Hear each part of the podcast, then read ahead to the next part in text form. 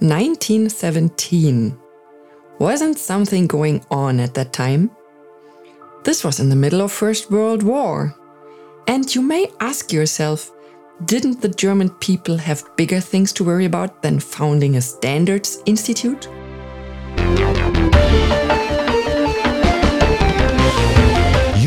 Beings are not ants. Unlike our tiny friends, we don't naturally know how to live together in large groups. This is why we need rules. And besides political rules, we also have technical rules, also known as standardization. It's actually one of our democratic rights to contribute to shape these rules. In this podcast, I will not tell you what you really should know about standardization. Because Amelie Leibrand will. Welcome back to our little series Human Beings Are Not Ants What You Never Wanted to Know About Standardization, but Definitely Should Know. Thank you so much for joining me here again today. My name is Amelie and I'm so happy to have you. The last times I talked with you about what exactly standardization is and how a standard comes about. I mentioned DIN a few times along the way, and I think it's about time that we dig deeper into that topic. What exactly is DIN? DIN as in DIN A4 paper, but minus the A4. The German Institute for Standardization, or German Deutsches Institut für Normung, that's where the letters come from, is an association. And for, wait, I need to read this part. DIN's purpose is to encourage, organize, steer, and moderate standardization and specification activities in systematic and transparent procedures for the benefit of society as a whole and while safeguarding the public interest. This is what it says in our statutes. We aren't a government agency, also not a ministry, even though many people do think that. No, DIN is an industry association founded by industry for industry. By you, so to speak. But you probably don't remember that. I mean, it's kind of a long time ago, more than 100 years. DIN was founded in 1917. And if you really want to get a feeling for the importance of standardization, it's worthwhile to ponder the founding year for a moment. 1917. Wasn't something going on at that time? This was in the middle of First World War, a time when Germany was not doing particularly well, to put it mildly. And you may ask yourself, didn't the German people have bigger things to worry about than founding a standards institute? Yes, they certainly did, and that's why it's so deeply problematic that there were no standards. You have to imagine what the situation was like back then. It was quite a bit different than today, for sure. Today, I go to a hardware store and buy an M10 screw if I need one. It's guaranteed to fit in all M10 boreholes, and that's it. But back then, nothing was standardized. If something was broken, then somebody had to come over, measure it, and then rebuild exactly the one part which precisely fit in there. This inconvenience may work in peace times, if you have time, enough people, and sufficient material. But if there's a lack of everything, then this inefficiency simply does not work.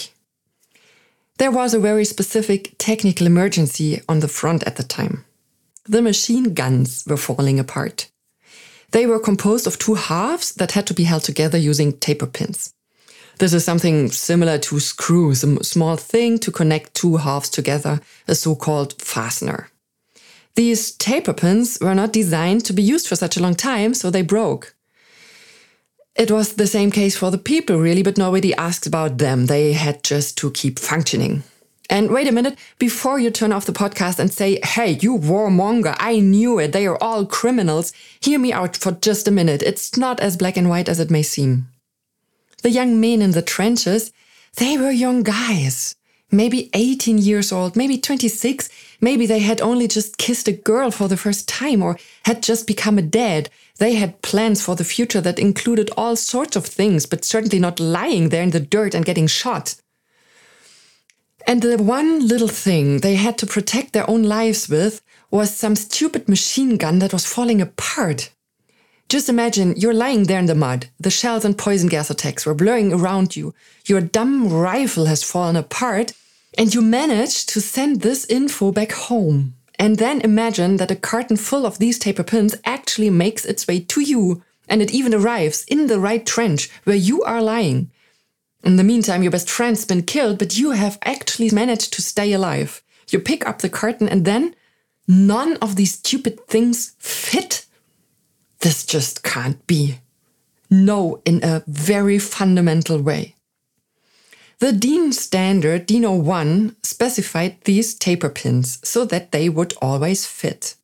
And no, the taper pins did not start the war, end the war, or prolong the war. DIN 01 gave our grandpas and great grandpas lying in the mud and getting shot at the feeling your life is at least worth as much to the homeland as a taper pin that fits.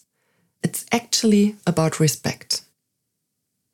By the way, other standards organization came into being around this time. For the Dutch in 1916, for the Austrians in 1920. Only the British had realized much earlier that everyone benefits from an exchange of ideas. Our British colleagues have been around since 1901, which was actually the first standards institute ever.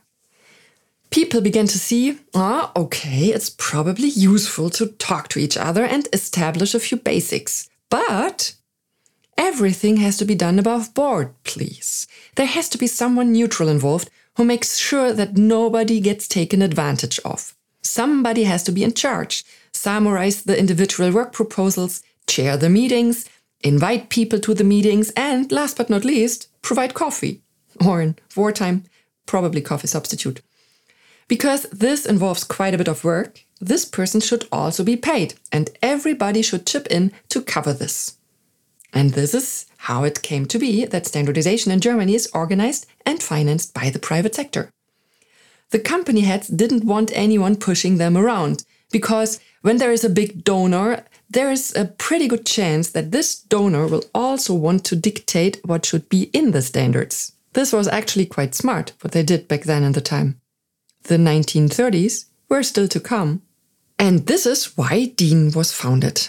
Put in a different way, we do everything that is not so much fun for you, so this allows you to concentrate completely on the content. And yes, we do have to charge for our services. We are a non-profit association, which means we are there for everyone, but we are not charity. We do charge fees and send invoices for our work.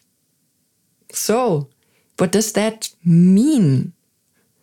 This means that DIN is part of the infrastructure for technical regulation. One example of infrastructure is meeting rooms. We have a conference center in our main building. Or we also have virtual rooms for a situation like the one we currently find ourselves in. But in addition, there's another important part of infrastructure, and that is people. All of this requires people that keep everything running properly. People to replace the broken lamps, send out the important documents to all participants on time, prepare the invitations and agendas, and make sure that everything is in order. And don't forget the coffee. In social regulation, in other words, politics, this is probably most likely to be the Federal Parliamentary Administration or the Bundestag Administration. Never heard of it? I only came across it once. In connection with a young member of Bundestag from a large, well known party who had accepted dubious funds from a dubious company in a large American city. The public officials from the Bundestag administration figured this out.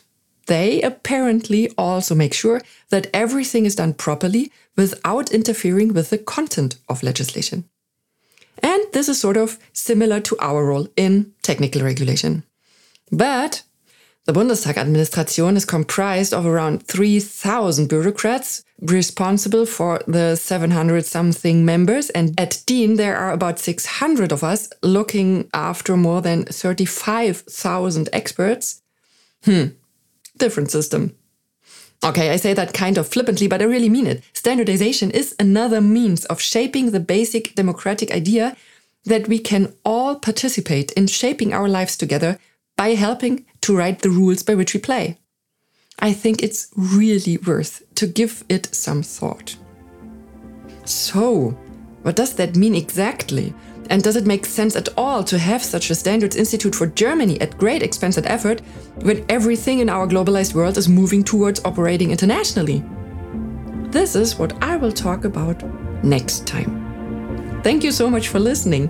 Take care and stay curious.